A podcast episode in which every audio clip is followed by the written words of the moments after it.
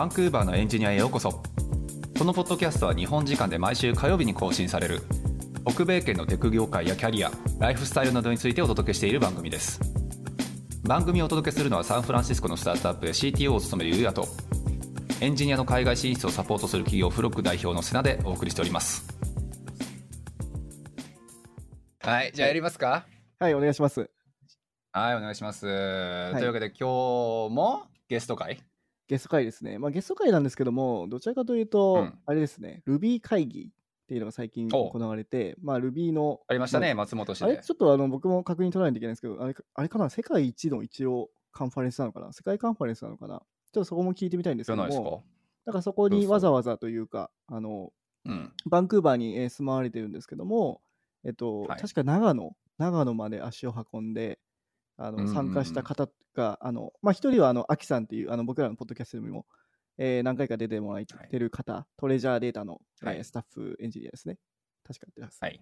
と、もう一人、あのパンさんっていう、まあ、パンさんも一度実はちょっと軽く、あの僕らの飲み会みたいな、あのオフ会みたいにやった時にあ軽く出てもらったんですけども、はい、うんうんうん。で今回はあの、まあ、ちゃんと出てもらうのは初めてということで、はい、はい、じゃあ新ゲストも含めつつということで、はいルビーストが2人じゃ来るのかな？そうですね、まあ、なんか、あんまり深いところとか僕らは分からないで、なんかどんな感じだったのみたいなのを、うんうんまあ、ざっくばらんにいろいろ聞いてみたいなっていうのもあります。そうですね、はい間違いない。というわけで、じゃあお二人今日はよろしくお願いします。お願いします。よろしくお,、ね、よろしくお願いします。お願いします。はい、よろしくお願いします。そう、というわけでね、僕は結構、まあ、大下さんはざっくばらんとって話をしつつ、なんなの後で申し訳ないですけど、僕はまあ知っての通りね、フロックっていうコミュニティを応援してる側なので、で、やっぱりその Ruby のコミュニティってどうなってんのかなって話だったりとか、行った時のね、感想やったりとか、パンさんがね、あとまあすでにこう Ruby 会議の感想を記事にしてくれていたっていうのを僕らもすでに見ているので、ちょっとね、その辺の感想なんかも含めつつっていうので、あのーまあ、お話伺いたいなっていうふうに思うんですけど、で、秋さんは今回はもう一参加者っていうステージ、ステータスですよね？そうですね、完全にただの、あの参加者として行って、あの話を聞いたり、飲んだり食ったりして、飲んだり食ったりただエンジョイしてきたっていうだけエンジョイ、エンジョイ勢ということですね。エンジョイ勢です。たはい。で、パンさんが、あれ、なんていうんですか、ヘルプ？はい。今回、Ruby 会議2023でヘルパーって言って、当日のヘルパーか手伝いみたいな形で、はい。はいはいはい。お手伝いさせていただきました。あれですよね、あの、英語も喋れるし、あの、なんか、通訳機、翻訳機かなんかをこう渡したりとかっていうヘルプしたりとか、そうですね。まあ、ヘルパー20人ぐらいいるんですけど、それぞれまあ役割があって、はい。私はその、まあ、たまたま英語を喋れるからっていうことで翻訳機貸し出しのところに割り当てられました。ああ、そういうね、20人もいたんですか、ヘルプする人が？そうです。で、ヘルパーの他に、こう、オーガナイザーって言って、まあ、ほんそもそものこう企画とか、うんうんまあうん。事前から準備する人たちがいて、そうですね、そっちがまた、あの、10人、あすみません、正確な人数言った方がいいかな。まあ、ある程度でいいですよ。そこらいらっしゃるっていう感じですね。ああ、すごいっすね。そんなじゃあ20人、30人とか40人とかちょっとわかんないですけど、そんな数十人規模で、ね、やっぱりやらなくちゃいけないくらい大人数集まるっていうのもすごいなっていうふうに思いますけど、そうですね。あのちなみに今回参加者はなんか1200人いらっしゃる。1200人もいたの？そうそう。やば、すごいね。で、世界中のね、Ruby エンジニアたちがもう一堂に集まって、松本市っていうね、まあ、また由緒正しきところに集まって、なかなか、あの、この Ruby 会議のまたユニークなところが、地方都市でやるっていうのがまた面白いと思うんですけど、うんうんうんうん。Ruby 会議は、なんか、えっ、と、聞いた話だと歴史はなんか17年ぐらいある？そんな長いんだ。はい、会議で、もともとまあ、基本的には東京とかでやってたんですけど、うんなん。か2016年から地方都市をこう転々として、最初京都でやって、京都、えー京都、仙台、広島、、広島。福岡。で、その後に、えっ、と、まあ、2020年に本当は長野でやろう、長野、松本市でやろうってなった時にコロナでダメになって、一回延期して、えー、2022年に三重でやって、今回、あの、2023年に長野リベンジっていう形です。なるほどね。ありがとうございます。まあ、それだけちょっとね、長い歴史もあると。でちなみにあれですよね、その松本っていうのは、あの、Ruby の作者の、ま、松本さん、マッツさんにかけてるってことなんですか？そうです。なるほど。松さんって松本出身なんですか、そもそも？いや松本違う、出身そういうわけじゃないですよね。名字がね、一緒やからねっていう。あなるほど。それでそれれで言うと、1個前のあのはい。Ruby 会議、三重県の津市であったんですけど、そのタイミングで Ruby3 があと 3, あの 3X3 みたいな感じで、あの Ruby3 を3倍速くするぜっていう、そういう、あの、なんだろう、あれを掲げていやっていて、で、はい2はい33倍みたいな感じでダジャレで次になった。あ、そういう選び方なの？のを聞きましたね。いやーな。なんかシャレが効いててそなんかもうねダーツかなんかで決めた方が早いんじゃないかみたいな。なるほどね。いや素晴らしい。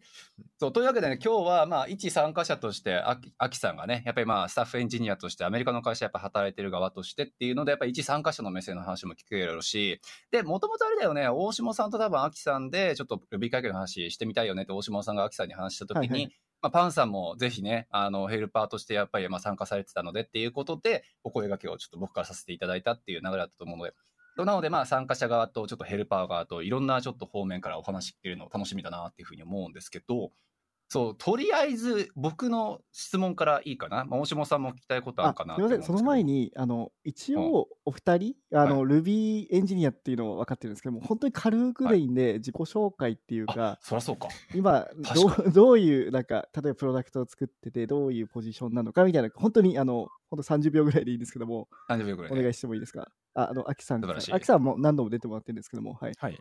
はい。僕はトレジャーデータという会社にいて、えっ、と、今は Ruby on Rails 使って API サーバーを書いてますと。で、まあデータの、まあいろいろ処理をするバックエンドを書いてるんですけど、チームにですね、まあ実質 Ruby コミッター4人いるみたいなそういう感じで、CTO も Ruby コミッターみたいな感じで実は僕はあの、あれなんですね、初日の午後かな、に午後1に、あの、僕の上司が、あの、金子さんっていう人が発なんですけど、発表するっていうんで、まあ、あの、それに駆けつけるみたいな、そういう感じで 行ってきたっていう側面もあります。はい。そうなんだ。え、トレジャーデータさん、コミコアコミッターが4人いるんですか？コミッターソースね、4人、4人、え？違う、僕のチームに 4, 4人。プラス、ええっと、もう CTO が、だから今よ5人かな？コミッター。はい。ーいるんですか？すごいチームですね。いやそうそうすごいえそすみません、Ruby のココミッターですか ?Ruby on Rails ですかすみません。あ、Ruby、Ruby、あ Ruby の Ruby か。へえ、す。なるほど。はい、はい、はい。なんですよ。あなんかドリームチームがなんかすでにトレジャーデータでじゃあ出来上がってるのかっていう そういう感想を抱いたけどいやいやいやいや、うんって感じなんで、まあ、あの、今回も、あの、なんだろう、会社のプレゼンス上げるために、はい。あの、CTO が、うん、うん行きたい人は行ってこいっつって言って言われて、あ、じゃあ行きますみたいな感じで行ってきたって感じですね。いや素晴らしい。なるほど。じゃあじゃあトレジャーデータさん側のやっぱり理解も深かったわけでやっぱり Ruby コミッターもねそれだけ多くってそれだけやっぱり大きなカンファレンスがあるからどんどん行ってこいっていう感じだったんですね。そうですね。はい、そうです、そうです。いや素晴らしい。というわけでじゃあちょっとそのまま次のパンさんの PR PR じゃないな？自己紹介。よろしくお願いします。あ、はい。えっと、まあ、本名じゃないんですけど、パンっていう名前でインターネットで活動していて、はいえっと、バンクーバーには2022年の、えー7月から住み始めて、8月から、えっと、実はバンクーバー済みなんですけど、オタワの会社で、あのオタワにうんうん。本所がある会社でリモートワークしています。えっと、まあ、Ruby 会議は結構何年か出ていて、あの、まあ、今回ヘルパーしたっていうのは、私がもともと長野県出身なので、やっぱその、長野県松本市で Ruby 会議をやるって聞いたときに、なんかやっぱこう、う手伝う側がしたいなっていうことで、手伝うようになりました。はい。なるほど素晴らしいまあすでに書かれていることだと思うけど確かあれですよねオタワの会社ってヘルステックの会社さんですよねそうです。ヘルステックの会社です。でそこでも Ruby 書いてるんですか？じゃあはい。Ruby 書いてます。なんか主にあ素晴らしいなんか決済周りのことをやるチームに。決済周りなるほどなるほどこのチームとかで、その Ruby のコミッターの方とか、まあ、周辺ライブラリのコミッターの方とかいるんですか？今の会社はいないですね。前にいた会社にあのコミッターの方がいたことはあったそうなんですけど、今会社はいないです。えなんかはいそうなるとなんかその今回その Ruby 会議に参加するのって会社の会社側にはもう行ってこいっていう感じなのかそれともわざわざ休みを取って行ったのかどっちなんですか？あ私が行きたいって言ってあの、はいそれで会社にお願いして一応なんだろう飛行機代とかは出ないけどなんかあの宿泊費とかあの、いいよってもらいました。はいはいはい。なるほど。いいですね。こっちの会社は割とそういうのなんかあれですよね。あの理解深い会社理解深いというか、まあ、理解してもらいやすい会社多いですよね。宿泊代とかも出してくれるんだったらね、うんうんまあ、まあ飛行機代まで出してくれたらもっとよかったやろうけどみたいな。飛行機代はなんかやっぱ国外のカンファレンスまではちょっと出せないかなみたいなことなるほど。を言われちゃって、えー。まあそうですよね。なかなか高いしねそもそも論。はい、ちなみにアキさんはもう会社を挙げてっぽいんで、やっぱフルフルですか、その辺は。あそうですね。僕一応、あの東京オフィスも寄って、あの、なんだろう、チームメンバーとあの会うみたいな、そういうのもあってそういう名目なのでもあったんですね。一応出出張のうんうん立て付けで、はい、行かせてもらったんで、全部、はい、会社にありがたいことに出してもらいました。ありがたい。はい。いや素晴らしい。なるほどですねいやというわけでちょっとそういった今日はお二人ルビーストとしての経験も長い長いのかな脇さんがルビー何年ですか？まあ何年って言っていいのか分かんないけど。ぼ僕でも Ruby はあれですね1社目の時に先輩に教えてもらってからまあの付き合いで Ruby のコミュニティもその時ぐらいから始めたんでもうえ何年だ？2008何年年？9年ぐらいからあ。書いてまあか書かない書いてなかったし時期もありますけど、はいはいはい。って感じなんでもう10 3位え？15まあでもそのぐらい。年ぐらい付き合いですね。そうですね。いうことですよね、はいはい。い、や素晴らしい。でパンさんももうエンジニア始めてからってことですかね？ルビー書き出したのも。えっ、と、エンジニア始める前に、あ、うん。違うな。Ruby 書く前からエンジニアやってたんですけど、Ruby は2017年から書いてうん。ああ、それ長いです。なるほど素晴らしいあのちなみに僕ははあの前の会社 Ruby やってたんですよ、実は。えーはい、あのクイッパーっていう会社はあの Ruby 使ってて。ああ、そうかクイッパー。はいはいはい。そうというまあちょっとじゃああの Ruby 歴も長い方々がちょっとね実際 Ruby 会議に参加してっていうことでのお話聞けるのかっていうのがすごく僕は楽しみにしているんですけれども。これどうする？大島さんもいろいろ聞きたいことはあるのかもしれないけどもこ交代交代でいろいろ聞いていってそれに回答してもらう感じでいい？そうですね。はい。はいそんな感じでいくか。はい。そう。あのねちょうど実はあのこの回の前の前だったかな。我妻さん？あのね、ショピファイのちょっとあの SRE やられてる方がイギリスでコミュニティ自分で作ってでそのコミュニティの運営とはどうちゃらこうちゃらっていう話を実はさせてもらったばっかりで。その時にねちょっとまあ読ませていただいた本が、まあ、パードピープルっていうね非常にちょっと有名なあのコミュニティマネジメントに関する本があってでやっぱりコミュニティを運営していく側の話をいきなりずっと直球で聞くのもあれなんですけどやっぱりその Ruby 会議ってなんか一つの伝統みたいな感じじゃないですか。まあ、やっぱりね、その Ruby 会議に参加をね、して、なんか得られるものを得て、まあ、要するなところな、どういったインセンティブがあってそこに行くのかって話を聞いてみたくて、やっぱりその心的なインセンティブだったり、ネットワーキングができるからだったりとか、まあ、最新の情報が聞けるからだったりとか、まあ、いろんな要因があるのかなっていうふうに思うんですけど、みんな Ruby 会議にやっぱあれだけの人数、千何人とかでしたっけ？行くっていうのって、みんなその世界中からしかも集まって何を求めて Ruby 会議に参加されてるのかなっていうのをシンプルに聞いてみたいっていうのが、まず1個目あるんですけど、まあ、そこからいこうか。いちょっとそこからじゃあお二人の話それぞれ聞いてみたいですがまずはじゃあさ一参加者としてわざわざバンクーバーから参加されたアキさんにちょっと 聞いてみたいと思います何を求めてっていう？あー Ruby 会議行くと、なんかはい、あれなんですよね。あのーいろんな人がいろんなテックなことをやっているっていうのを見て、なんか自分もなんか、あーやろっかなみたいな、そういう気持ちをすごいもらえるんですよね、僕は。ほうほうあの、なんだろう。それこそ会議エフェクトみたいな、そういうあのハッシュタグみたいなのもあるぐらいなんですけど、そのへー Ruby 会議って、まあ自分、あてか Ruby 会議そもそも開発者のための会議なんですよ。ユーザーカンファレンスじゃないんですよ。あなるほだから。発表してる人もコミッターとか、あとはコミッターではないけれども、結うんうん構そういう、その何、Ruby の型に関するところをやってる人とかうんうん、みたいな、うんそういうすごいコアな人のたちが多くて、まあ、結構ね、あれなんですよね。あの、なるほどわからんみたいな気持ちになりながら話を聞くみたいなのがね、多いんですよ、実際は。なるほど。ただそこで、なんだろう。あの、分かった分からんも含めつつ、いろんな人となんか飯食ったりとかしながら、感想を言い合ったりとかしてると、あ、なんかそういうところは面白いんだとか、こういう風にやると面白いよねみたいな、そういう話が盛り上がって、じゃあ自分もなんかコントリビュートしてみようかなとか、あじゃあそこの派生のやつを作ってみようかなみたいなのとか、まあ、いう機運が結構高まったりとかして、僕も、あのー、1個 GitHub にスター、いくつだろう、1000か2000ぐらいあのもらったあのライブラリ、Python のライブラリなんですけど、あるんですけど、はいはいあれ Ruby 会議の京都に行って、あの京都のロビーでなんか無償に書きたくなって書いたみたいな。えー、そうなんですか？その勢いで書いたやつだから1000個ぐらいもらえるんですか？すごいですねそう。そうそうそうそうみたいなのがあったりとかして、結構だからそういう意味で言うと、なんだろうな、うんエンジニアとしての刺激がいろんなところでもらえるっていうのは僕は、あの、すごい楽しいなっていうふうに思って行ってる感じありますね。なるほどね。誰だったっけ、大島さん。このポッドキャストでね、出てくれた CTO の方で CTO 会やった時にさ、やっぱりそのし自分がなんか今持っている悩みだったりとか、そういうのを共有するために CTO 会とかっていうのをあーはい開いそこに参加するっていうの。はいはい。そうだ、猫さん、そうだ。はい。そうね、そういうなんか自分のこの開発者としてもしくはチームのメンバーとして何かのコミュニティのメンバーとしてなんかモチベーションを高めるためにそういうコミュニティに参加するっていうね文脈っていうのはまあそういう Ruby 会議でも同じような似たようなものをもしかしたら持ってるのかなって。なんかあの、あと思ったのが、その、うん今回あのオフライン、久々のオフラインだったのかな？そうねコロナ後だしね。去年も一応三重でやっあて、そうなんですなるほど。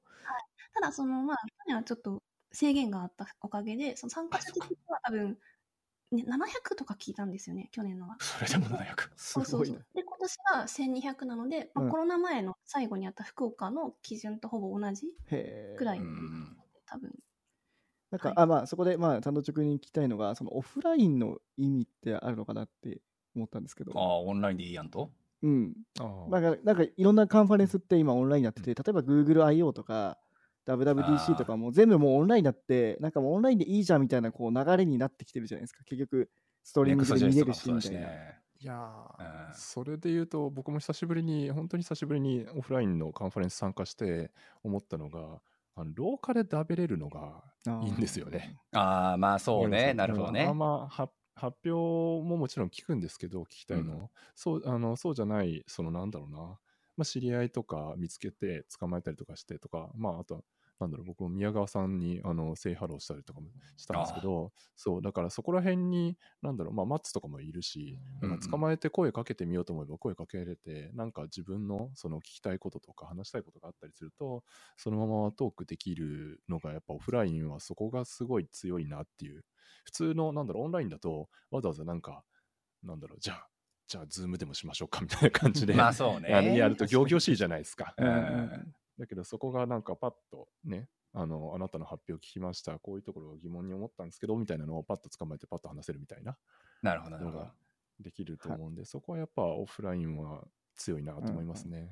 なるほど。そういうことね。それをメタバースが何とかしてくればよかったんですけどねっていう。ちょっとあの追加で質問しちゃったんですけど、その元の瀬根さんの質問に戻って、あのパンさんに、あの、そのそうね、間違いない。まあ、ヘルパー、はいいやいや、全然。そう、ヘルパーでね、参加の、まあ、自分の地元やしっていうのはすごくよくわかるっていうのはあるんですけど、ね、やっぱりその Ruby 会議にわざわざって言ったらあれかもしれない。パンさんの場合、自費でっていうね、やっぱ飛行機代も自分で出してっていうところで言うと、なんか相当やっぱりモチベーション的な部分でやっぱり強いものがないとって僕は思っちゃうところあるんですけど、まあ、改めてっていう形になりますが、どういった、まあ、モチベーションでっていうところはちょっと聞いてますかね。確かにそうですね。まあ、飛行機代に関しては、まあ、実家に帰りがてらっていうのもあったんで、あまあ確かにねいいかなっていうのはあるんですけど、はい。なんかやっぱ、Ruby 会議のこう雰囲気が好きというか、うん。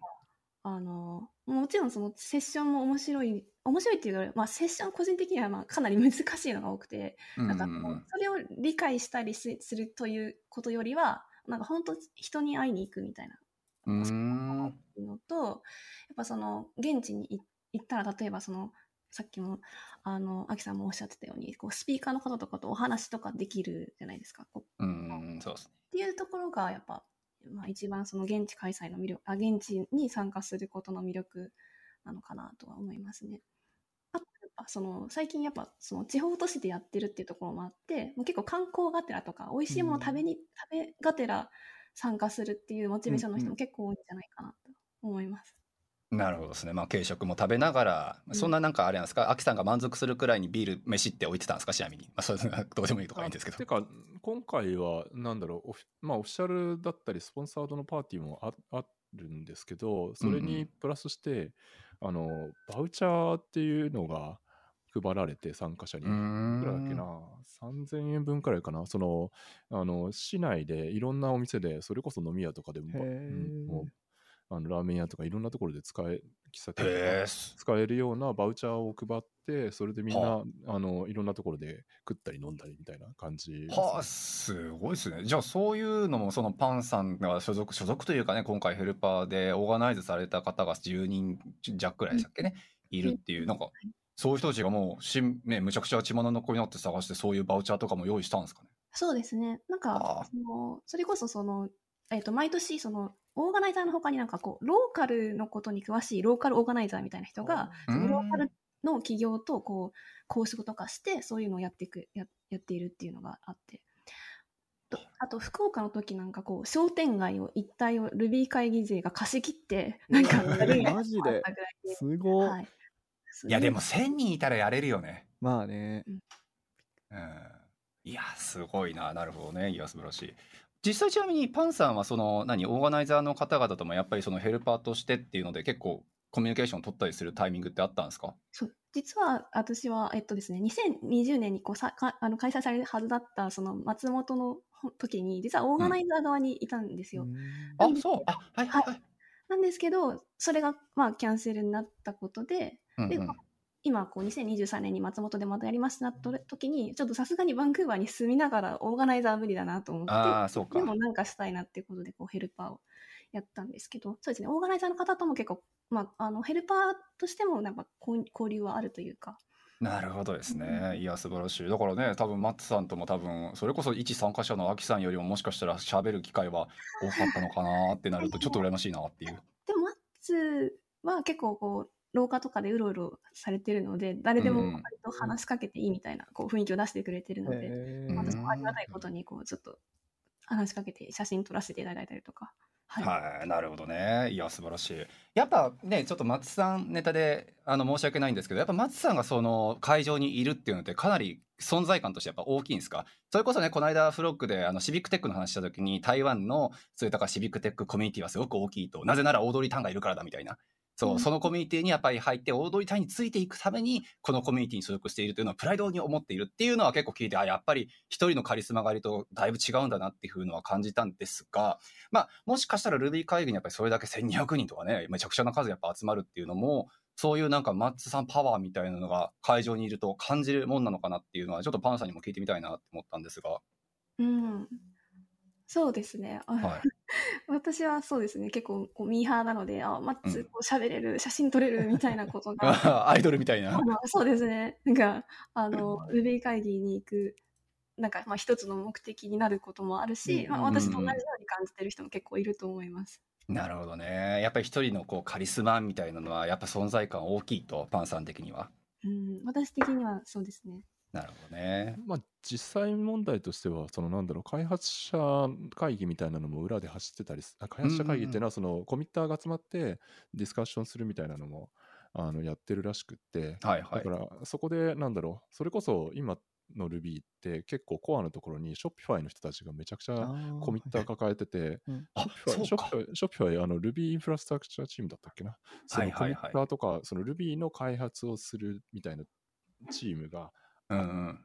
で、そこの、あのー中にコミッターもいてみたいな感じになっているので、なるほどね発表もね、すごいショップの人、今回おめちゃくちゃ多かったんですけど、あ、まあそうなんだ。で、そういう人たちがみんなわっと集まってディスカッションしうんてっていうので、あのー結構意思決定をパンパンパンってやっていくみたいなのもやってたっていうふうには、あのーなるほどまあそう、ワンオンワンで聞いたんで、まあそうかそうか。まあでもそりゃそうっすよね。そんだけ Ruby のコアコミッターも大量に集まる機会なんてそうそうないやろうし、ね、このタイミングでがっつり開発の方も進めようっていうのはまあ自然の流れでね。でその場にやっぱり松さんがいるって開発者がねやっぱりいるっていうのはまあスムーズに進めるためにも必要なことでっていう。まあいろんなじゃあ意味があるっていうことですねやっぱり。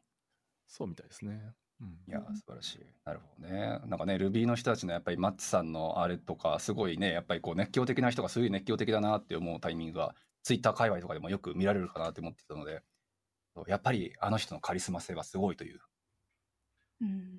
はい、ことですよ、大島先生。なんかまあ単純にあの松さんのあのラジオとかあの動画とか見るんですけど、人柄がすごいいいというかなんかなんかのほほんとした方でなんかすごいなんか牧歌的というかいう方だから、はいはいなんかマスコットみたいな感じになってんのかな象徴みたいな感じになってんのかなみたいな感じには思うんですけどどうなんですか？そういうのあります、うんそうでもない町長。いや、あると思います。なんだっけ、ななんか、優しい独裁者みたいなあはいあるんですね。あ、そうですね。なるほど。それはでも、あの、なんだっけ、Python のグイドもう引退しちゃったけど、はいはい。もう同じように言われてて、はい。だから、なんか、強権を発動して決めるというよりは、うんうん。みんなでいろいろ議論した上で、まあ、なんか、意思決定を求められたらするみたいな、うん。そういう感じ。なるほどね。うん。いや素晴らしい。ありがとうございます。だからまあそのコミュニティの運営って結構松さんがこうやってるんですかね。なんかその、まあ、個人的にはやっぱすごいいい Ruby のコミュニティですごいいいコミュニティだなと思っていて、まあ、特にうんなんか最近ってやっぱりどうしても Ruby って昔のものだよねみたいな。特に Ruby on Rails って昔にバーって流行って、まあ、今も動いてるサービスいっぱいありますけどやっぱなんか数的なんかその時代的に見るとちょっと Ruby じゃないよねねみたいな。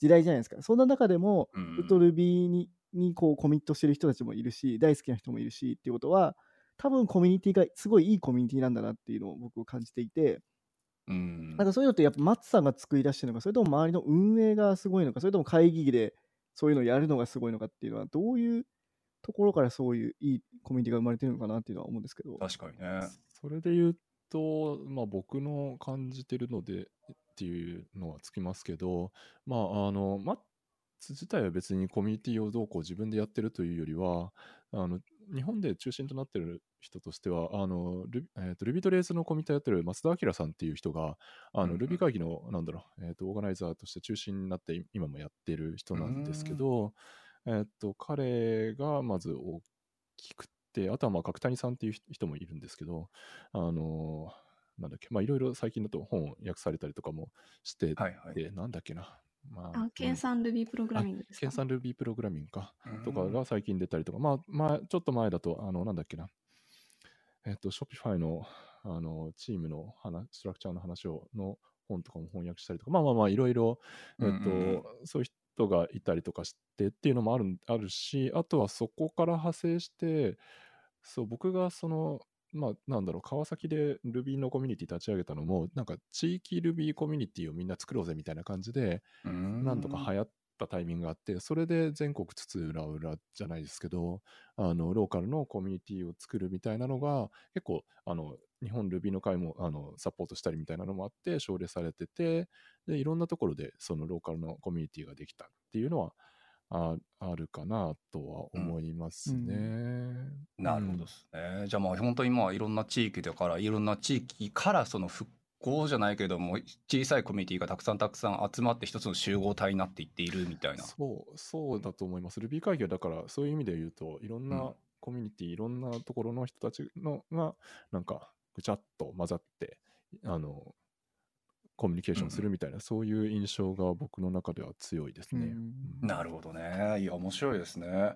ね、さっきの大島さんの質問じゃないけどもやっぱりそういうのオフラインでしかも1,000人単位でね一箇所に集まるっていうのってまあねオンラインだったら本当に NEXTJS カンフとかああいうのでバンバン人集まってるなって思うけども、うんオフラインでってなると割と真面目に Ruby 会議くらいなんじゃないですか？そんな1,000人とかの規模やったらね。そうだからそういうやっぱり大きい大きいコミュニティっていうのがねどう起こってるのかっていうのはちょっと気になっていたんですけど、まあ、その一つのやっぱり地域やローカルの中でやっぱ生まれてるコミュニティもちゃんとあってでそういう人たちが献身的に一箇所に集まるのがじゃあまあその最後の集合体としての Ruby 会議みたいななんかそういうなんかメカニズムっていうか仕組みになってるっていうのは自然発生にしてはできすぎてるなっていうのは すごく感じる。うん、さっきアキさんもおっしゃったように多分角谷さんと松田明さんのこうパワーみうんうん。たいなのはあると思いますね。はあそうなんですね。すごいな。あれこれちょっとあれだな。この間俺馬妻さんとえじゃないな。誰だったっけ？ごめん。誰か他の人と喋ってた時に日本にはコミュニティマネジメントっていう文脈での職種があんまりいないっていうのは実は問題視されるんじゃないかって話をちょっとしてたんですけどじゃあそのお二人に関してはもうコミュニティマネジメントのプロフェッショナルとしてもっと注目されるべきという。コミュニティマネージかうーんコミュニティマネジメントというものを積極的にやってるというよりは、なんだろう、はい。い、ろいろな動きを作るのをなんか手助けするみたいな感じで動いてるような気がしますけどね。まあもちろん松明さん自体はその浅草 RB っていう結構こ、はい。濃いめコアな人たちが集まるコミュニティがあって、そこをずっとあのまあ角谷さんとかも一緒にあの開催し続けてるみたいなところはああるんですけど、うんうん、まあなんか自分たちはこういうのをやってるよって言って他の人も良ければやってみないみたいな感じで、うんあの動いてるような印象はありますね。なるほどですね。やっぱりじゃあマッツさん以外にもちゃんと声を上げる人たちがそれだけたくさんいるというのが。今回その参加してみてすごいあの半多分半分ぐらい新しい人が来てたんですよ。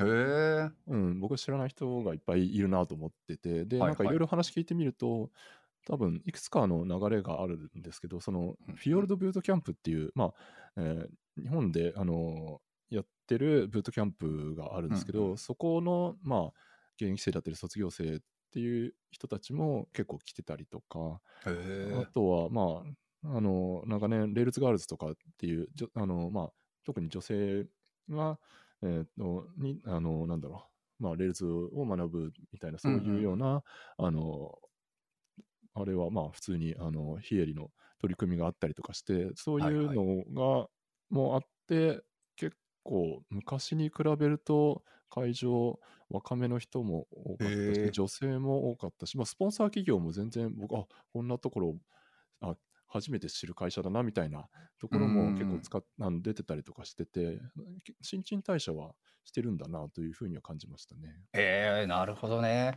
今ちょうどね、そのまあ新しい人たちがやっぱり増えたとかね、半分くらいはって話が、もう俺ずっとそのパンさんの記事の一番最後のところの章がすごい頭に残っていて、そう、やっぱりそのコミュニティ作ったりとか、一個のね、その集合体があって、新参者、要するに新しく入ってくる人っていうね、のの敷居をやっぱり下げるべきか上げるべきかみたいなところってやっぱあると思うんですよ。で、割と結構エンジニアのコミュニティって敷居を上げがちだと思うんですね。どちらかというと。ねやっぱりコアな人たちで、できる人たちでもっともっとなんか、何？深いところの会話ができるようにっていう形でやっぱりコミュニティって形成しがちなのがエンジニアコミュニティだなってぶっちゃけ外から見てると思うんですけど、ね、パンさんの記事の一番最後にあったやっぱり新しい人が入ってきたとしても私としてはもっと分かってくれるもしくはね来てよかったなって思ってもらえる雰囲気を作りたいっていうのがヘルパーのねパンさんの意見としてあったっていうのが。そうやっぱりね新その一個のコミュニティができてそこに新しく入ってくる人っていうのをねやっぱりどうウェルカムな空気を作るのかっていう部分って大事だなって思っていて、でパンさんの記事を読んだ限りですよ。やっぱりすごくねやっぱりさっきアキさんもおっしゃっていたような例えば話の内容がすごく難しいだったりとかやっぱり結構ね理解がさやっぱり最初から入ってくる人が難しいっていうのは結構多かったんじゃないかなと思うので。でそれだけ聞くとなんかああ私にはまだ早いんだなっていうふうにねやっぱ思われてもしゃあないのかなっていうふうには思ったんですけれども記事だけ見るとね。うん。やっぱりパンさん的にもそこはその Ruby 会議にね参加する人の新しく参加する人に対する敷居みたいのがちょっと高いなっていうふうに感じられたっていうことですかね。そそもそもなんか Ruby 会議はココンセプトとしてもう本当にかなりコアなことをやっている、その、うんうんうん。さっきアキさんもおっしゃったようにただ Ruby を使ってる人が発表できる場じゃなくて、うん。うん Ruby そのものの開発をしている人がうん。主に発表してるので、まあ言ったらもうなんか C 言語会議みたいな感じうん。にえー、なってるわけですあーそういうことか。C 言語会議というかなんならアセンブラ会議かなみたいな時もあったりなるほどね。なるほどね。なのでなんかその内容自体はめちゃくちゃ難しくて何年か参加してやっとちょっとこうあのこうかはいはい。端っこが分かってくるくらいの感じ、うん。なので結構初参加だと圧倒されちゃうんですよね。私も本当初参加の時すごい圧倒されてうんうんうん。いまだに結構分からないことも多い、うんうん。そうっすよね。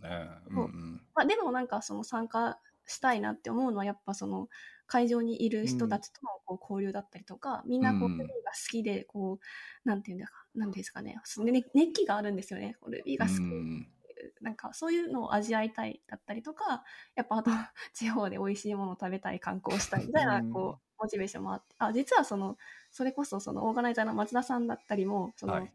結構そのご飯が美味しい場所を開催地として選んでるらしい、えー。ああ京都だの福岡だのっていうのもっていう話を聞いたことがあって、だからそういうその別になんかそのなんだろうな。内容を必ずしも理解しないと Ruby 会に参加しちゃいけないわけじゃなくて本当になんかうん。雰囲気を別に楽しみに行ってもいいしそのこう自分が頑張るんだってこうモチベーションをつけるために参加したっていいんだなっていうのが、うん。思ってることです。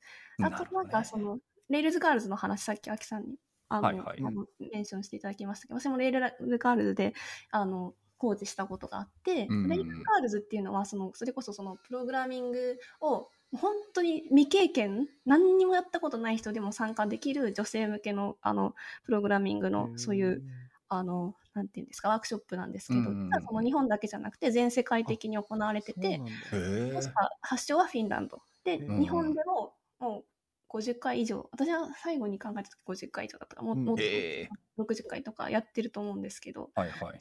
本当に本当に何にも知らないって人が来るんですよ、うん。でもそこでその1日でその Rails の簡単なアプリケーションを、うんうんうんあのコーチとしてデプロイしましょうっていうのをやってはあ。それであこれ楽しいってなってくれる人がいて、うんでそこから実際にエンジニアになった人もいるんですよ。うんうんうんえー、すごいですね。そう結構すごいコミュニティだなと思ってて、まあ、そこからその Rails があるから参加した人も次に参加するコミュニティがあったりとかして、うんまあそこからこう結構やっぱ初心者だったりとか女性のエンジニアをさすなんていうんですかこう増やすっていう活動にうんうんうんもう絶対寄与してるなっていうのは感じてます。うんえー、面白いいや結構俺そこ実はずっと不思議で、ね、 Rails ってやっぱり歴史長いじゃないですか歴史が長いとやっぱり昔から知ってる人が大きくなりがちだと思うんですよ。ねその声もあの権力というか声もね。そうだから割となんかそういうコミュニティ見てるとやっぱり本当に新しい人をやっぱりどんどんどんどんって入れることに対して億劫になってるなっていうコミュニティこれは別にテックだけの話じゃなくて多く多いなって俺は散見していてそうなると何が起こるかってねそれは後継者だったりとか次にやっぱりそのイベントだったりコミュニティを引き継ぐ人がいなかったりとかトップがちょっと例えば体調を壊しただのなんか違う業界に行くだのってなったら、うん。はいもう空洞かみたいな。そうそれって果たして健全なコミュニティ運営としてあるべき姿なのって俺は思うことはあったんですけどじゃあ Rails だったり Ruby だったりっていう文脈だとそういうね今お話にあった Rails Girl でしたっけ？みたいな結構そのしその業界に入ると楽しいよっていうのを促進する人たちもいるっていううん文脈になるんですかね。そうですねそれはすごい感じます。はあすごいねそれはなんか Ruby がならではなのかな？もしかしたらわかんないけど。ねえなんかあんまり、まあ僕が知らないだけかもしれないですけども、聞いたことないなって思ってあんまり。特にそのうんボラン、ボランティアですね、多分そういう団体って。そうですね。はあ。うん、逆えになんかなんかアキさんとかパンさんとか、なんかそういうようなコミュニティというか、本当に開発者のためのコミュニティみたいなのってご存知ですか？例えば。JS、Java とか Perl とかル多分 Python とかあると思うんですけど、なんか一回私でもなんか JS のちょっと名前忘れちゃったんですけど本当に初心者向けの女性を支援するコミュニティに参加したことはあってそうですね。全然ないわけじゃないと思うんです。ただ単単に多分 Rails Girls はすごい歴史が長いってこともあって確かにうん Rails Girls 自体も 10, 10, うん10年とか10うんうん年とかやってるぐらいなので、あの Python でも Django Girls みたいなのがああの、うんインスパイアされたような形のが確かああったんですけど、あるんですけど、まあ、今はどうしてるかわかんないですけど多分圧倒的にその敷居を下げるためのあの大きな要素としてあの、う Rails ガイドって呼ばれるあのオンラインで読めるドキュメントがあるんですね。うんうんうんあれが、まあ、すごい、まあ、要するにチュートリ、結構しみっちり書かれたチュートリアルなんですけど、あれを、あの、日本語に、あの、翻訳してる方もいて、うん。で、それもあって、そのなんだろう、 Rails ガイドはずっと、 Rails のバージョンアップに伴って、ずっとメンテナンスされ続けていて、だから、その、後から入っても、その、まあ、新しいバージョンの Rails の知識を得られるみたいなのが、えっと、状況になってるんですね。なんで、まあ、だからこそ、ブートキャンプとかも、あの、 Rails でやるみたいなのは、まあ、よくあるんですけど、うんなるほどね。ていうところで、そこは結構下支えとして大きいんじゃないかなっていう気はしますね。なるほどね。Ruby もそうだし Rails もそうですけどリファレンスがすごいっていうのは昔からねあの充実してるっていうのはよく言われるけどうん。こんなのもあったんですね。素晴らしいじゃあそういった部分からもまあそうですね。新しい人たちをやっぱり入れていくっていうところはそう割と俺結構不思議だったんだよな。だから Rails 会議ってもうなんか古参ばっかりのすごいなんかガチガチした人たちばっかりいるのかなって正直思ってた時あったんですけどねやっぱりパンさんの記事とか見てあでもやっぱりそういう新しい人とかねさっきアキさんも半分くらいはっていうふうにおっしゃってた部分もそうだけどだってアキさんがなるほど、うん、わからんっていう感想を抱くような、あの、だってカンファレンスって、その、わかんないよ。はは半分がその600人かわからないけれども、新しい人が入ってきて、うん、わかったってなるわけないじゃんっていうのが、ねえ、そう。だって型の、型の話とパーサーの話と、あとはジジットの話で、ジットって結局だからアセンブラに近いようなところの話とかを、まあ、あの、はいはい。君も実装を作ってみようみたいな感じで、まあ、元同僚のコミッターが、あの今、ショッピファイに行っちゃったコミッターが言うわけですよ。いやー、怖い世界だわ そうそうそう。えー、アアドレスがここにあってみたいな、そういう、あ はい、はい、みたいな。ー。はい。いや無理ですけどはいなんか逆にそれがわからないのが、なんかある意うん味かっこいいというか、ああ。なんかヒーローみたいに見えて、やっぱこの人たちみたいになりたいみたいな、なこういうウィザードみたいになりたいみたいな感じで思って、こうなんか自分も頑張るみたいなモチベーション上がるみたいなのはすごいありそうですよね。それは、そういうのはあるみたいですね。うん実際なんか、あの、僕が参加して聞いた初日の大学の学部の3年生ぐらいかなの人が、あの、WASM 使っ、Ruby と WASM 使って、そのなんかあの、Chrome エクステンションを作ったよっていう。うんで、うんそれをやりやすくするためのフレームワークも作りましたみたいなことを言ってる人がいいたんですけど、その人がなんかあの、あの、い一個前かな？三重の Ruby 会議かなんかに参加して、僕もあの場に登壇してみたいと思って、プロポーザル出したら通っちゃったってうん言って、うん言って、だからやっぱりそのなんだろう、あ憧れの場所みたいな、そういううんのとして、うん。まあ、すごい、なんだろう、強いエンジニアが集まって発表するところに、自分もテックなチャレンジをして、で、あのそこに混ざりたいみたいなのは、あの話を聞いたんで、うんうん。おいい話だなと思って。なるほどね。まあそうだよね。だって、アキさんもね、モチベーションが上がるからって言わし言わせるくらいに、やっぱりそういう人たちが集まるっていうことはね。まあでもその一方であれでしょだからパンさんの記事の本当に最後の方にまたあったじゃあ逆にみんな登壇者にならなあかんのかっていうところに関してはねもっと気軽でもいいんじゃないのっていうところとかまあその辺はだってコミュニティとしてね多分いろいろ出てくる衝突する部分もあるかなとは思うけどそういうちょっと感想を抱くと。ありがとうございます。あのブログにこう、あのはい感想いただけすごい嬉しいです。あいやいやあの、ショーノート貼貼っておきます。はい。その、ね間違いない。はい、あとあのありがとうございます、 Rails Girls とかも貼っておこうかな。あありがとうそうねございます。間違いない。俺も知らなかったからな。はい。でちょっとそう、そうなんだろうな、え余談というか、うんなんかあの、そういう話聞いてると、Ruby の方々の話聞いてると、やっぱその自分の帰るところがあるみたいな、すごいいいなと思っていて、で、そこに行くと、まあ、その、多分前の同僚がいたりとか、その知り合いのエンジニアとかいて、なんかす、なんていうんですか、貴族意識みたいのあが結構あるなって、みんな Ruby の人はそう思うんですよね。まあ一方で僕とか JS とか、そういうのやってて、なんかそういうのあんまないないなっていうずっと感じていて、うんいいなと思って、じゃあ Ruby やろうかなとか思うんですけども、まあ、やっぱり世の中的、特に北米って、まあ僕が知らないだけかもしれないですけど、あんまりそのう Ruby および Ruby on Rails の募集とか少ないのかなっていうのを感じていて、多分僕がよく見る募集はやっぱ JS で裏が、うん。まあ表が React ですね、もう言ってしまえば。 React で裏側が Node.js、もしくは React で例えばうん GoLang でマイクロサービスやってますとか、で、そういうのが結構見る。で、業務系ってちょっとなんかお堅いところだと Java を後ろ側で使ってるみたいな。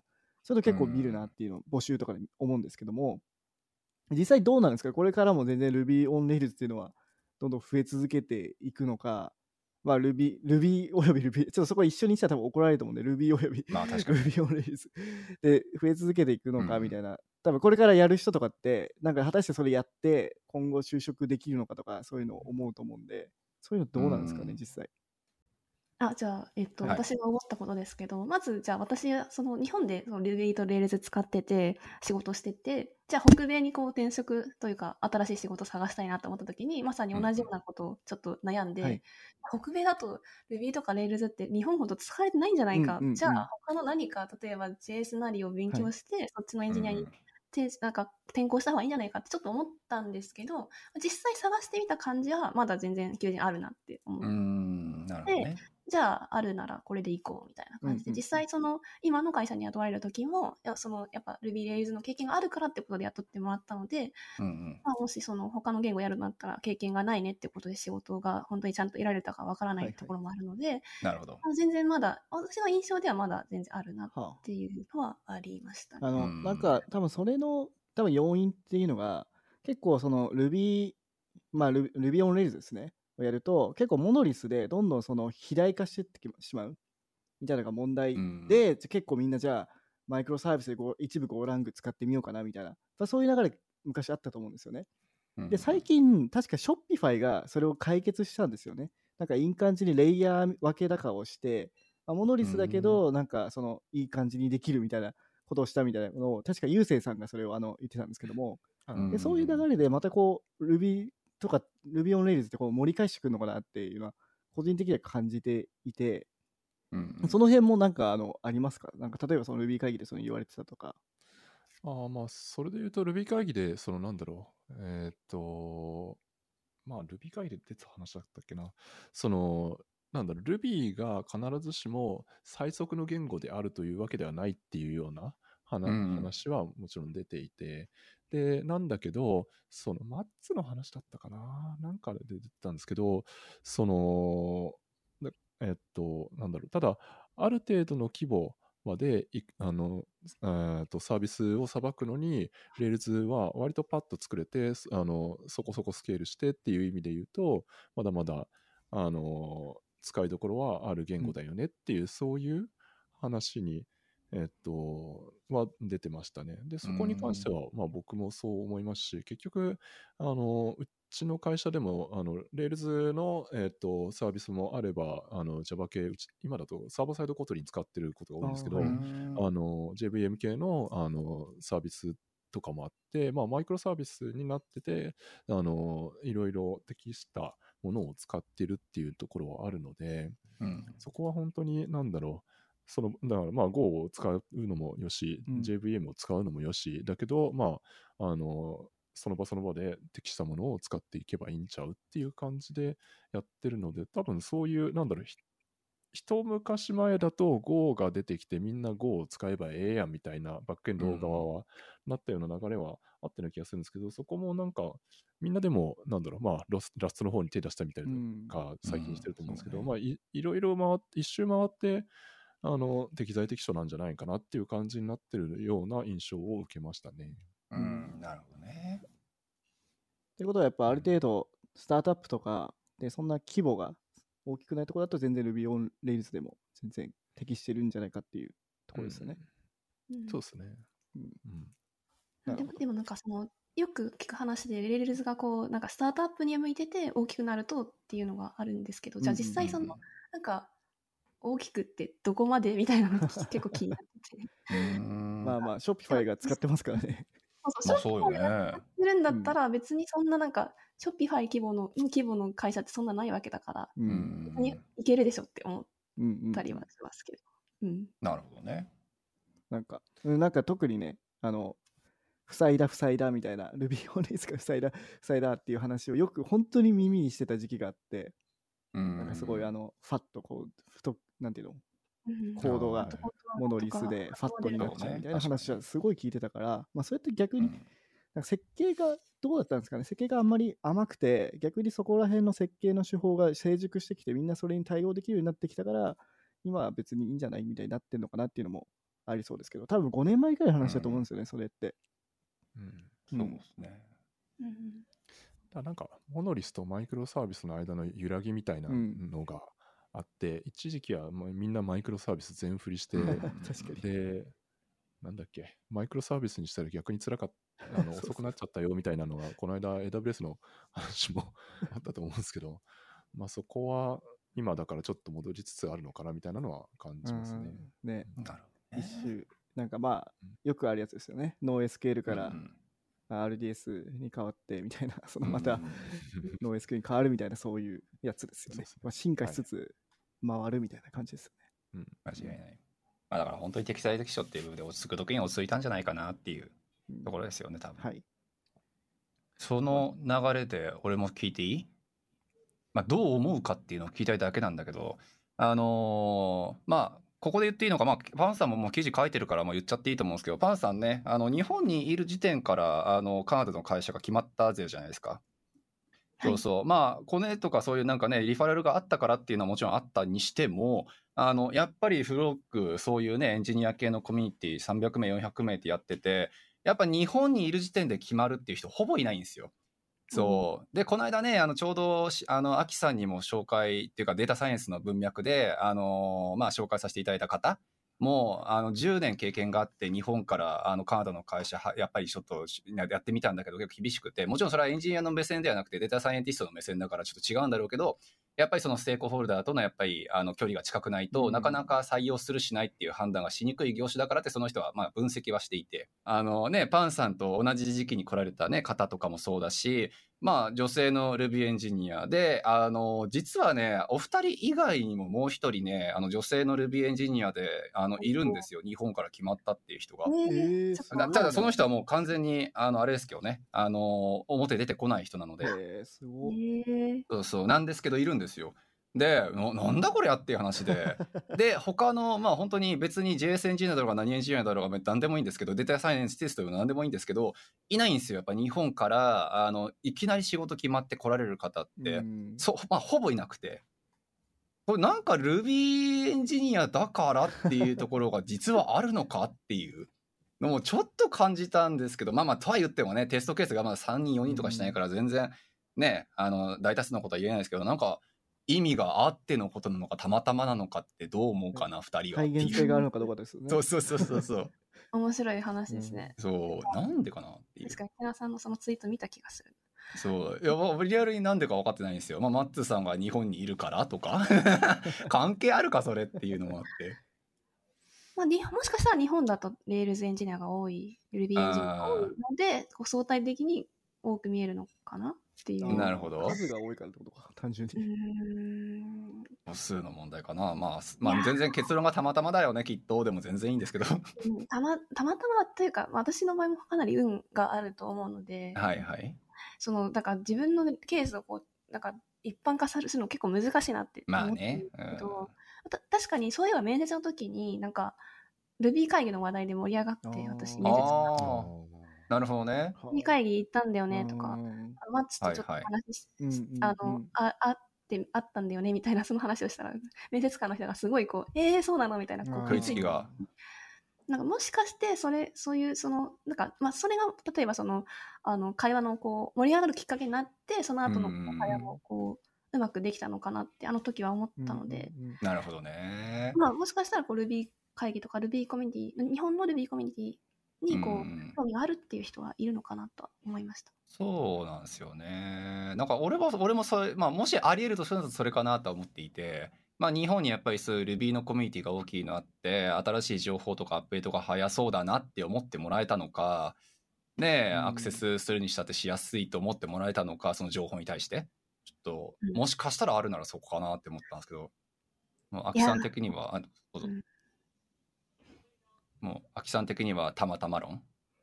ああ、どうっすかね。僕は全然そういう、うん、まあ、ただ、うちの会社でも結構、バンクーバーで、あの、 Rails 書ける人を雇うの結構大変だなっていう思いながら採用してたりして、んに東京の方はやっぱり、あの、経験ある人は、あの、取りやすいといううんなるほど。のは聞いてるので、なうん、どっちかっていうと、なんだろう、なんけな、うちに来る人、なんか Scala 系のコミュニティから来る人が、へあえの多いみたいなの聞くんで、なんでかわかんない。まあ多分なんかこ、まあコネクションがあったりとかそういうのはあるのかもしれないですけど、そう、そう、なので、まあ、あのー日本にその経験のある Rails のエンジニアが多いというのは、まああるとは思いますけうど。んなるほどね。まあさっきね大下さんもちろん言ってたけど、まあ、確かにこっちってそんなむちゃくちゃなんか Rails コミュニティが大きいとも思わんしね Rails のやっぱり求人が多いとも思ったことはなかったからシンプルに人が少ないのかもしれないよね。うん。使える人が。そうそう。なんかそういう意味だったらまあ確かに日本はねルーールズルビ Ruby にしろ Rails にしろコミュニティがやっぱ大きいやろうから他の国に比べれば。ねうん、相対的にそういう人に当たる、ね、ケースが多く見えるだけなのかもしれないよね。うん。あとそのなんか日本からの就活のことで個人的に、まあ、もうちょっとこれ掘り下げられる話だと思うんですけどなんかそもそもに、なんかコロナになる前ってその面接とかリモートでできなかったあのやってないからあーそうですねだから、これから増えていくんじゃないのとは思うんですけどどうなんですか？俺最近はそれ逆説の人ですね。あのねいやあのリモートできあの決まりそうになったとかいい感触だったっていうのは2021年がもうピークでああなるほどものすごかったですよ。まあものすごかったというか企業が受け入れる体制がもう超整ってたんですけども最近ねいること前提みたいなもう感じになっちゃってるんで逆にちょっと辛くなってきてんじゃないかなっていうのが俺の意見ですね正直。うんハイブリッドいた当たり前みたいな感じになっちゃってますしね。だから最近だともあれですよ。あの日本から割と結構スキルある、け経歴もあるっていう人が日本から就活してますってなると、まあ大抵はメール1通目返ってきて、あの、今日本に住んでますっていうふうに言うた時点でもうメール返ってこないとか、ま あそう、ね説明する暇もないみたいな。タイムゾーンで撮ってるところありますからね、正直。そうそう。んなかなか難しいのかな。難しくなっちゃってんのかな、逆にっていうふうにちょっと思ってますね、俺は。流れ的にそうですねあれそのなんか話し方私の場合はなんかこうもう話の持ってき方次第かなと思って今うんうんうん日本にいるけど、カナダ行きますってなんかこう強く言うとか、うんやっぱはいはいあはい。ちなみに私の場合なんですけど、こうワーホリがあったので、うんうんあうんあ、いけるっていうね。そうそうそう、それが結構ポイントだったかなとは思って。一もう一応ねみんなその話はさせてるんですけどね。そうそう、うん、ビザにはもうワオープンワークであるしあがあるしそうそう。あのそんな最初の1年に関してはあなたたちの会社にあの何？負担かけないよっていうのも全部書かしてるんですけどね、まあ、俺ら俺がもちろんコンサルしてるからその辺は結構抜かりないと思ってるんですけど。ちょっとなかなかなえでもさ、うん僕だったら、その話になりますけど、絶対はいはい。にまず、あのカナダにいるふりをして、ビザも問まあ題ないで 嘘ついて、採用もらった段階で、あ、そういえばみたいな感じで言って、それでダメだったらもうしょうがないじゃないですか。うんそうね。っていうのをやるななって思いました。なんかでもね、アメリカってこれできないらしくて、アメリカって応募フォームのところにもう社会保障ナンバー、こっちで新ナンバーをもう入れないと先に進めないらしいんですよ。最初の方はなるほどね。そうだよね、うん、だからカナダだったらそれできるなってすごい思うんですよね。まあね、うん。だからあとはそこはちょっと俺らは言えないけどっていう。まあまあまあ そうそうそう俺らは言えないけど、まあ、やる人はいるだろうなっていうところですね。やっちゃえばいいのにと思うけどね、言われたらね。まあね間違いない。ちょっとそれ俺俺が言うといろいろ問題がある。LinkedIn は、プロフィールはもうカナダにしてました、日本にあーはいはいああなるほどね。うん。メッセージ来て、メッセージの途中で、あ、まだ日本にいるんですけどってうんう言って、んうんであ、じゃあ、じゃあダメだねっていう会社もあったし、あ、でもまあ来るんならいいかうんみたいな感じで進めてくれる会社もあった。いうことですよねだからリモート面接に対する理解っていうのはその当時はまだ結構高かったのかなと思いつつも2021年だってでしたっけ？パンさん来たの7月？私は2022年7月。2年かのはい7月か、まあ、まだリセッション前ってことですよねしかも、ギリギリ、うんうん、始まりそうかなみたいな感じで。空気がちょっとうん変わってきたみたいな時ですよね。なるほど、なるほど。了解です。ちょっとまあ僕は引き続きこの謎を解明していこうと思います。なんか答え出たら楽しいかもしれま面白いです。いや、面白いのよ。だってさ、マジで他いないよ、リアルに。そうい惜しいところまで行ったもいないのよ、ルビー以外。Ruby 以外あーは本当に。そう惜しいところまで行ったらルビー入れていいんだったら割と多いよ、しかも今年は。あの、そうそう、本当に来たは4、5人だけども。なんかでもさ、Ruby やってる人ってさ、大体日本でさ、スタートアップやってた人でさ、うん、で、多分 Ruby だから結構長いかもしれないじゃん、日本で。あの一時期、いっぱいあのスタートアップが作られた時10年前ぐらいに多分みんな Ruby on Rails 使ってたと思うんだよね、うんうんうんスタートアップって。うん確かに確かに。だから歴も長くてうんっていうのもあるんじゃないの？その2つの要素が。うんうんなるほどね。でまあ、まあ、プラスやっぱりその需要と供給のバランスで日本には多いやろうしっていう経験も多うん分一番入りやすいねスタートアップって。こっちは。間違いない間違いない、うん経験も長いさ、うんねけ経験も経験も長いしその Ruby on Rails の文脈での開発経験も長いし、うんねそのスタートアップ経験もあるしっていう話ですよね。うんなるほどなありえるかもな全然。わかんないけどね。そんな謎ですけどね。ちょっとまあいや引き続きあの はい。あのき解明していきます。はい、じゃあちょっと時間もそろそろなので、あの何かあの告知とか あれば。まあお口もそうだけどやっぱあれじゃないですかその Ruby 会議のね、感想もそうだけどなんか他の人にやっぱりパンさんアキさん的になんか Ruby 会議もっとき人来てほしいとか、はいはいはい。ねえなんかあのこういうのが自分にとっての、まあ、さっきちょっと言うたけれどもあなたも新しく参加したらこんなの得られるよみたいな,、なんかそういう宣伝にはもしかしたらなるのかなって思ったんですけどなんかあれば。で特にパンさんとかヘルパーとしてね、うんうんうん。やっぱ運営側でやっぱいらいらっしゃったわけだしうん。なんかあれば。そうですね。すまあ、私がそそのブログに書いた通り、全然その、こう、Ruby 書き始めみたいな人も、あの、ウェルカムな雰囲気があると思うので、全然、うんあの、こう、恐れず参加してみたらいいんじゃないかっていうと、のことと、うんうん。あの、来年の Ruby 会議、沖縄なんですよ。あそうなんだ。そう。か。言ってたなそいや、もう、楽しみだなと思って、今から。へなんか人数増えそうだよね。なんかねえなんか2000人とか行くんちゃうああ、どうだろう。沖縄だったら行くみたい那な。覇空港大丈夫かねそうそうそう。そう、なんか、でもはいすごい楽しみだなと思ってるので、なはいはい。あ、あとそうだ、えっと、実はなんか最近なんかこう、バンクーバーの Rubyist が集まるなんか Discord のこう、ああそうか。森田さんやってたやつか。ね、そうです。あの、はいはい。さんにも来ていただいてて、素晴らしい。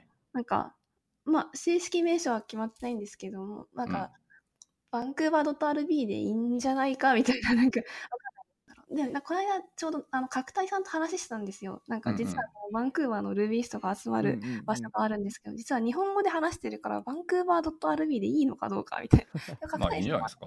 ねねそれでなんか英語話者の人が入ってきたらもうそこから無理やり変えればいいだけで。そうそうそう。なんか英語話者の人が来たら英語にするっていう、うん。こう、ちゃんとそういうふうにやるんだったら全然いいんじゃないかみたいなこと言ってたんで、なんか、まあゆ、ゆるーくこうやろうかなって。いや素晴らしい名前とかも、あの、いろんな人もウェルカムしてややっていきたいな、みたいなことは思ってます。素晴らしい。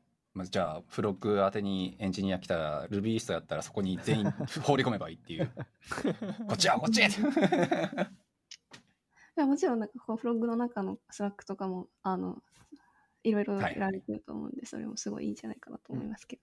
全然。いや、でもね、 Rubyist のやっぱりコミュニティは俺も、まあ、 Rubyist に限りって話はないけど、その言語やフレームワークごとのコミュニティってちょっと作りたいなって実はちょっと思ってた時はあって。あそうそう。なので、ちょっといい、もしかしたらテストケースというかね、ユースケースになってくるかなと勝手にあの思っているので、ちょっと勝手に宣伝します。ありがとうございます。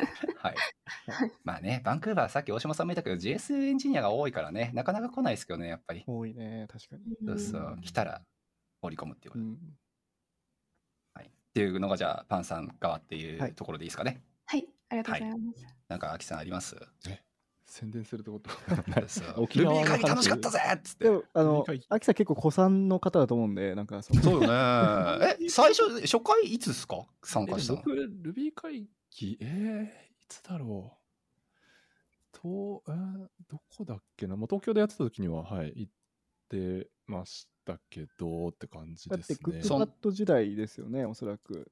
クックパッドよりちょっと前かな。あ、そうなんだ一緒。にの時にも行ってたような気がします。はい。えークパート時代って何年くらいでしたっけ？2013年。13とか前半か。かな。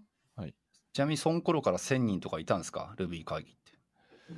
ああ、でもいた、いたの、いたのかな、へーいたかも？1000人すごいねあでも逆にでもなんか3桁後半はまあいたと思いますけど、はいあ、そう。えあ覚えてない。適当に言ってます。ね、でもなんか俺それ勝手に思ってたんだよな。なんか Ruby 会議のその参加人数って Ruby のもしかしたら需要のね、なんか数字を表すんじゃないかなって勝手に思ってて。ね、増えてんのかな、そもそも。うん。まあでも1200は過去最高じゃないですかね。あ、そうなんだ。じゃあやっぱ増えてってんだ。すごいな。うん。ね、素晴らしい。すみません、ちょっと下げちゃいましたが。子さんのじゃあ、アキさんのこここに言われるともっとあれ古い人。はいはいはい。いやでも Ruby 会議はなんだろう。まあ来来年沖縄なんで、あの、うん。あの主主催してる増田明さんもあの酒と飯がうまいところで選んでるっいや、て言うんで素晴らしいコンセプトよね。俺も言っていいかな。あえ、俺も行こうかな。全然 Ruby じゃないんだけど。見てください。多分普段 Ruby そんな書いてない人も、割かし来てるなって印象あったんで。確かにそうだし、うん今回、その、なんだっけ、今度の沖縄の日程、確か、あわざと金曜までにしてて、土日はフリーにするみたいなのを、やるみたいなんで、そう、そこで、まああの、くっつけて、あの、ちょっと休んで、あの、観光してね、みたいな感じみたいなんで、なるほど。うん。そう。むしろ、松本よりも多分沖縄の方が、我々バンクーバーからしたら行きやすいと思います。あ確かに。乗り換えすればいいからってこと。そう、だって、あ、そういうこと？うんあずさ乗り換えて4時間プラスみたいな感じでしたから。うんあまあまあ、確かにそうか そうそう。そうなるほどね。いやー、ちょっと松本も良かったじゃないですか。ほら、地元民がほら、反感、反感ほら。松本は、松本はそういう意味で言うと、あの、そばがね、えーバそうなんだンバンクーバーにはもう耐えて久しい、あの、いやー、手打ちそばという文化が、あって、それは良かった。や、まあそういうのもね、松本は美味しかったと、そばが。そう、アキさんのツイートでなんか、松本の気候の、あなんかバンクーバーと似てるなみたいな。あなんかーえー、そうなんですか？なんか結構寒かったりとか。暑かったり寒かったりみたいな。僕らが行った時なんか寒かったんですよね。なんかあー12度、13度とかなんかうんそあらあら、結構。そう、だからフリース1枚持ってきてよかったなみたいな感じでしたね。なるほどねうん。あじゃあそういうちょっと松本から、はい、来年はじゃあ沖縄ということで。そうですね。うん。はい、そうね、正直俺も沖縄ちょっと行ってみたいな。でもなんかさ。行こうかなって言って、なんか2人がさ、ウェルカムムードなのがすごい良くてさ、なんか、なんかさ、どちらかというとさ、やっぱその、お前使ってねえだろ、来んなよみたいなさ、あいやね、そう。あるところでは。間違いないわ。うん、それがすごいいいなって思った、すごい。ねえ、さっきのだからね、パンさんの新参者もちゃんと受け、うん。俺新参者ですらないんだけど、うん。全然、うん。それで言ったら宮川さんも今多分レ Ruby 絶対書いてないんで、あそうなんですか？書いてないけど、あの、現地に来てたんで、まあ、そういうのは懐広いと思いますよ。うん。あ素晴らしい。コード書いてない人もたまに来ますよ。なあんかこそうなんだ。あの社長の方とか。あああなるほどね。じゃあ俺 Matz さんピンバッジを買いに行こあ そうだよ。うなんか 置いてる置いてるらしいけどね。あ あ、あれはでも多分今年のやつ、今年限定みたいな。あ限定なのか。そうやって後で売買するつもりですね。プレミア価値がこう出て。ちなみに多分、 Matz ピンバッジは多分、はい。あ今後多分、 Rails Girls とかなんかコミュニティに出た人にもしかしたらこう、うん。もらえるじゃないですか。ああそうなんですね。なるほどね、あお箸とかさ。あ、お箸もね、そう、すごい良かった。です。あの裏にこう、ルビーのコードが書いてあって。いやあれ見えなかったんですよねあの写真だと。あ裏？どこ？みたいな。はい。裏ちょっとね、あの写真が良くなかったんですよ。あーなるほどなるほど。了解ありがとうございますそう、でも多分来年は来年でまたこう、沖縄に関連するノベルとかもあるかもしれないんで、それもすごい楽しみ。確かなるほどね絶対シーサーや気がするけどまあいいや。はい。はいそんなとこですかじゃあそんな感じで、あの、お二人ありありがとうございました。はいありがとうございましたまた何かあれば、あの、お願いします。うんまたお願いしますありがとうございましたありがとうございます。このエピソードを聞いたあなたの感想は Apple Podcast のレビューでお待ちしています。番組チームでコメント欄をすべて読んでいますので、えー今後の番組を良いものにするためにあなたの感想をお待ちしています。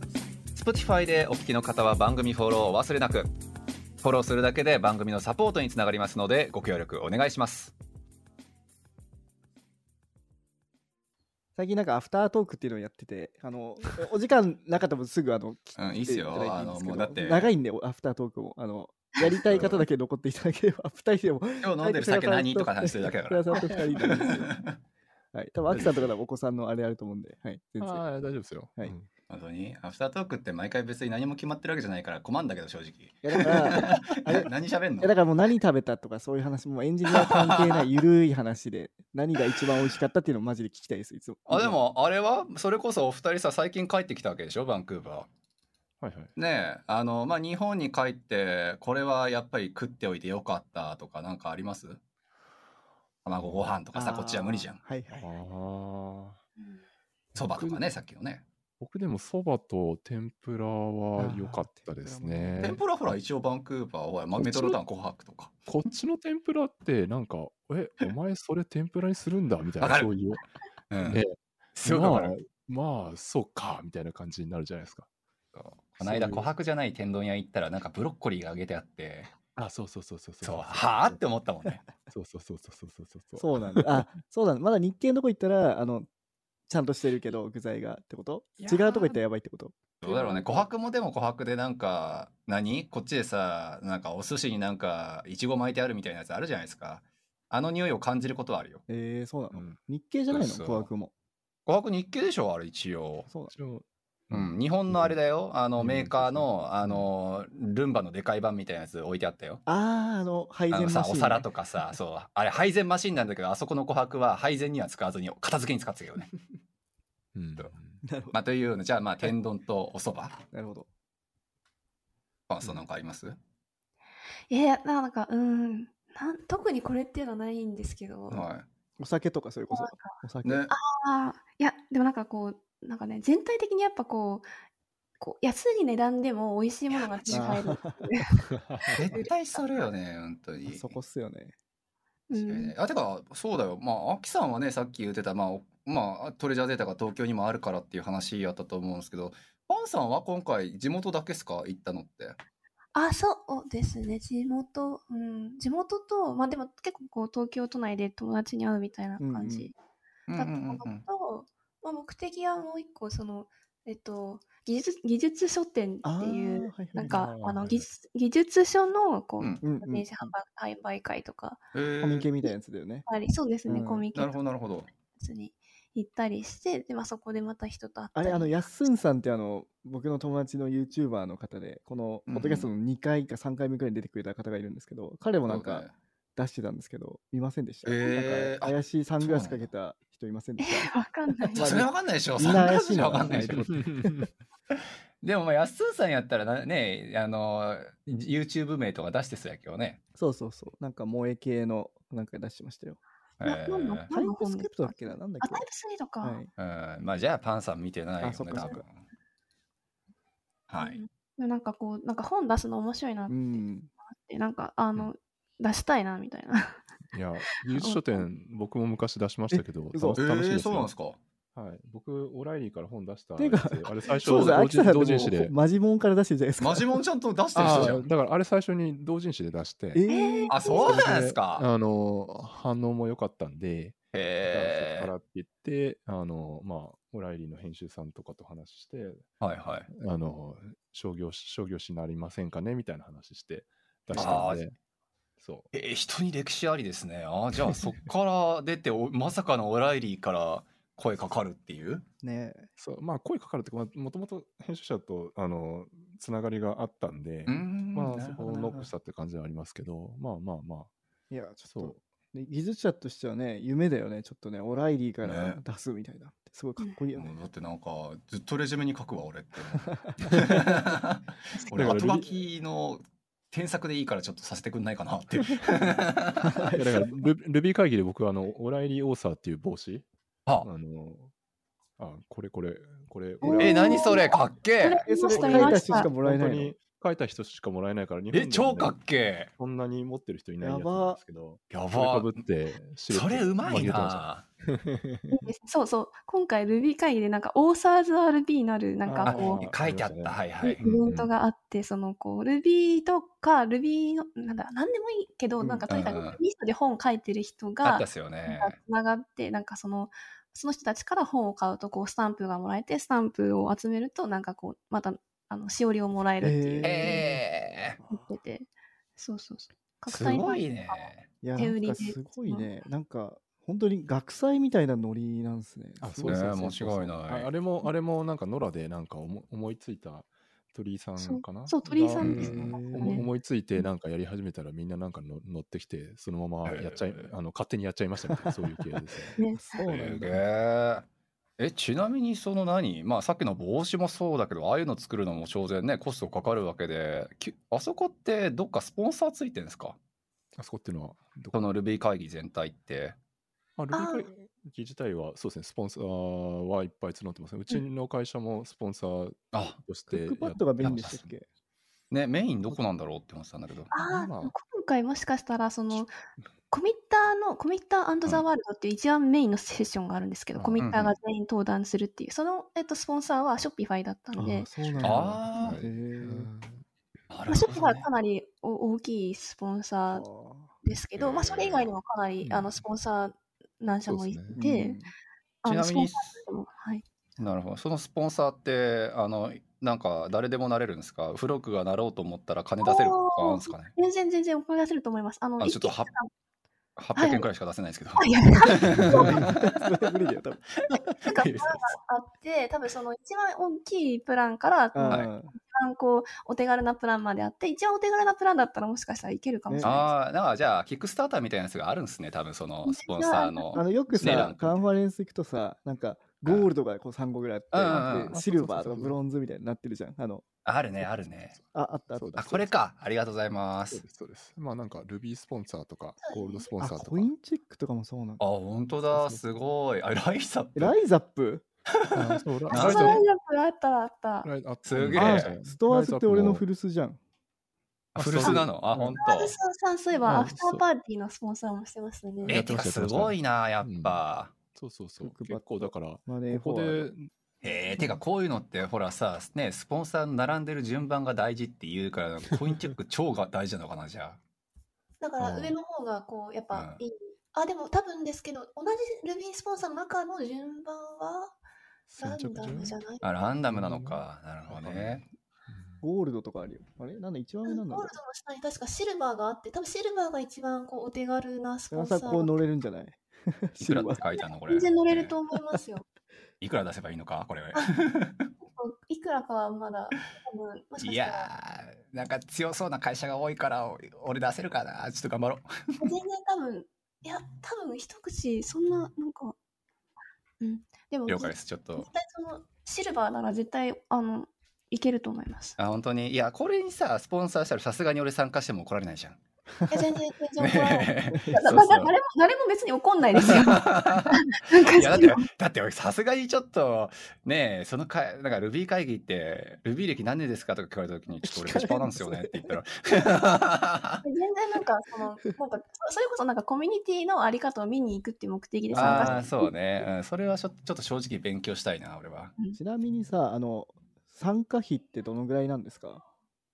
参加費が確か今えっと early super early bird と early bird と普通のが確か今年あって super early が1万5000円じゃなかったかうな、普通のが3万だった気がしますね。あすいませんねさっきありがとうございます。もう言えば出てくる便利になっちゃってすいませんありがとうございます。シルバー25万かなるほど。ああなるほどね。いやまあでもそんくらいあったら、出せる出せる出せる出せる。うん、頑張ろうかなっていう。そう頑張れば全然。えむしろさ、そのね、あの Ruby でやっててあの、世界挑戦したいっていう人とつながれるかもしれないですよね。そうそうそう貴重な機会になるかもしれないです。あそうそうそれしかしかもそのねそのあの海外勢も来ますからね。ねえ間違いない。あ俺聞くの忘れてた。パンさん受付してたんですよね受付っつうかそういうなんか翻訳機渡すみたいあな。翻訳機渡すやつですね。はいなんか外国人比率ってどんくらいでした、えっ、と、えーまあその全体参加者が1200人の中で、うんうんうんその翻訳機を1日目に借りに来た人が100人。100ああ100人いたのか。